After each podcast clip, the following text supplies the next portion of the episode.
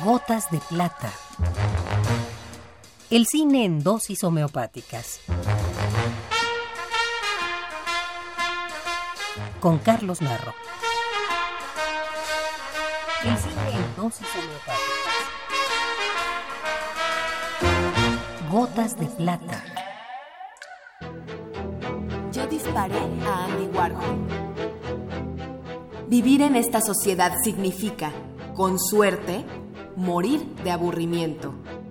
Nada concierne a las mujeres, pero a las dotadas de una mente cívica, de sentido de la responsabilidad y de la búsqueda de emociones, les queda una, solo una única posibilidad. Destruir el gobierno, eliminar el sistema monetario, instaurar la automatización total y destruir al sexo masculino. Hoy, gracias a la técnica, es posible reproducir la raza humana sin ayuda de los hombres y también sin la ayuda de las mujeres. Es necesario empezar ahora, ya. El macho es un accidente biológico. El gene Y, masculino, no es otra cosa que un gene X, femenino, incompleto. Es decir, posee una serie incompleta de cromosomas. Para decirlo con otras palabras, el macho es una mujer inacabada, un aborto ambulante, un aborto en fase gene. Ser macho es ser deficiente, un deficiente con la sensibilidad limitada. La virilidad es una deficiencia orgánica, una enfermedad. Los machos son lisiados emocionales. El hombre es un egocéntrico total, un prisionero de sí mismo incapaz de compartir o de identificarse con los demás, incapaz de sentir amor, amistad, afecto o ternura. Es un elemento absolutamente aislado, inepto para relacionarse con los otros. Sus reacciones no son cerebrales, sino viscerales.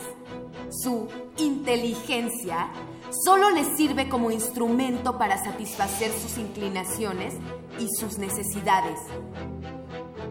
No puede experimentar las pasiones de la mente o las vibraciones intelectuales. Solamente le interesan sus propias sensaciones físicas. Es un muerto viviente, una masa insensible imposibilitada para dar o recibir placer o felicidad.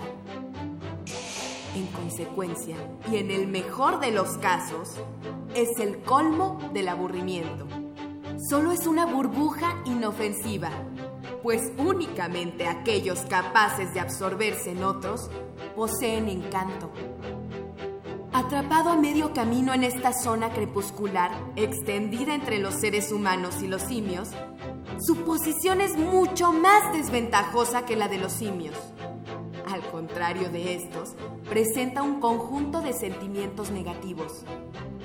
Odio, celos, desprecio, asco, culpa, vergüenza, duda y lo que es peor, plena conciencia de lo que es y no es.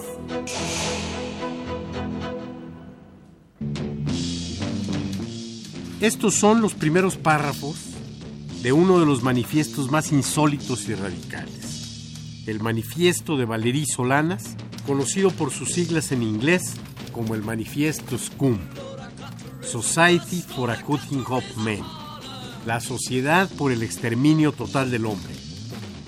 El feminismo llevado a su posibilidad extrema. Texto provocador e irritante, el manifiesto SCUM cuestiona fundamentalmente la existencia de una sociedad basada en el dinero y el trabajo.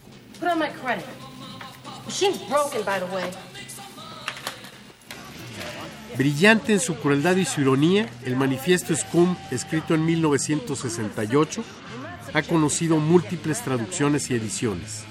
Aún así, no es el mayor motivo por el que Valerie Solán es recordada, y sí por haber disparado y herido al célebre artista pop Andy Warhol. Es sobre este hecho que la llevó al hospital psiquiátrico cumpliendo una condena de tres años, que Mary Harron desarrolla el argumento de su película de 1996, I Shot Andy Warhol. As for the issue of whether or not to continue to reproduce males, it doesn't follow that because the male, like disease, has always existed among us, that he should continue to exist.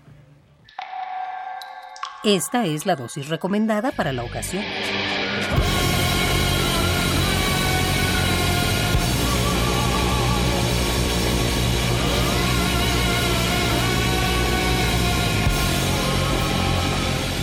Gotas de plata. Si tiene alguna molestia, acuda al cine más cercano.